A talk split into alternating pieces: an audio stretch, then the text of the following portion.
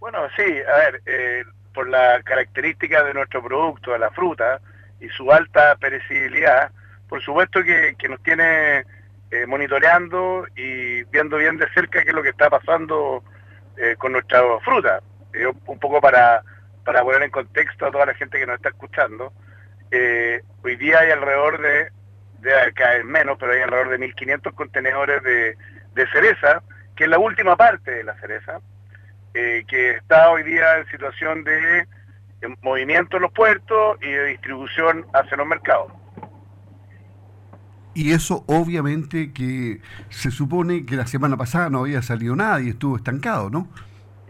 Sí, bueno, yo hoy día eh, tengo datos eh, que hablé recién con una compradora de fruta nuestra en China, de Guangzhou, y, me, ratificó que, mira, para que más o menos también la, eh, la, la, gente más o menos entienda, alrededor de 200 contenedores de fruta se mueven al día, diariamente, en los puertos chinos.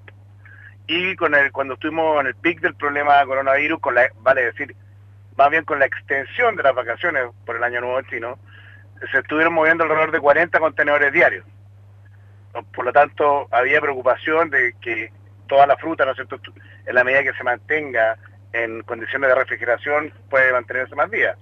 Hoy día, que era el día clave, eh, hoy día lunes 10, en que volvía toda la gente a su trabajo, o sea, volvían las ciudades a la actividad, era cómo iba a ser el movimiento de esta fruta y nos ratificaron que hubo movimiento de 100 contenedores, o sea, subió a más, a más del doble respecto a las semanas pasadas, y lo mejor es que la fruta se veía bien, eh, sin grandes problemas de pudrición, y se lograron comercializar ahí entre el 80 y 90% de esta fruta.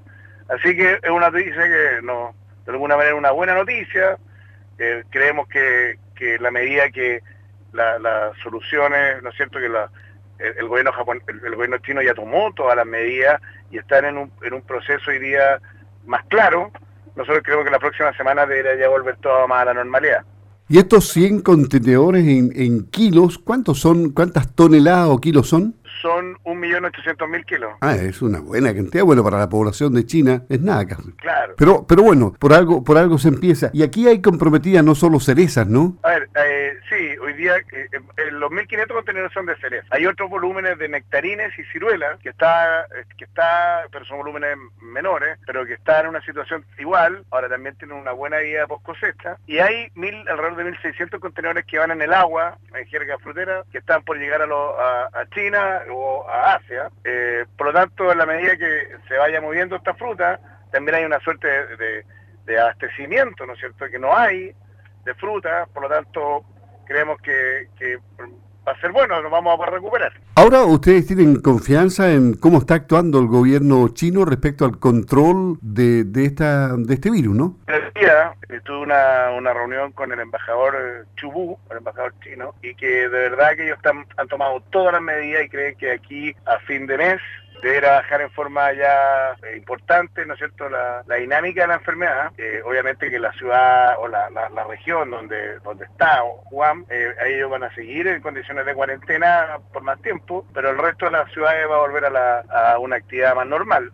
Eh, no, bueno, la gente, tú sabes que nuestro principal socio comercial, China, son bastante pragmáticos y, y una vez que toman las medidas de control, la gente es bien disciplinada y en ese sentido yo creo que va a funcionar. Es decir, aquí esto es un accidente, pero la proyección del año y con esperanza de que todo se solucione no debería ser tan mala, ¿no? En la fruta no, nosotros creemos que no. Ya la verdad que la, fruta que más se vende y se exporta es la cereza. Y la cereza ya está prácticamente el 90% de la cereza vendida. ¿ok?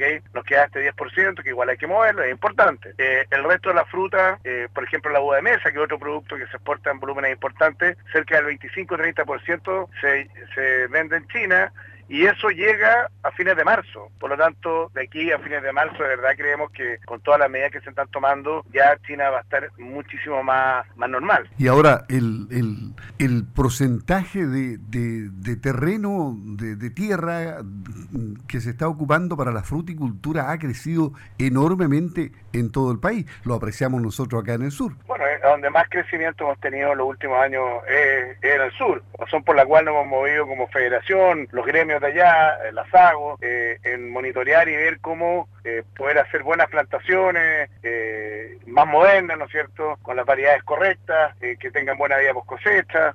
no, está muy movido el sur en términos frutícolas. ¿Cuál es el mensaje para la gente del sur que ha estado muy preocupada por este tema de China?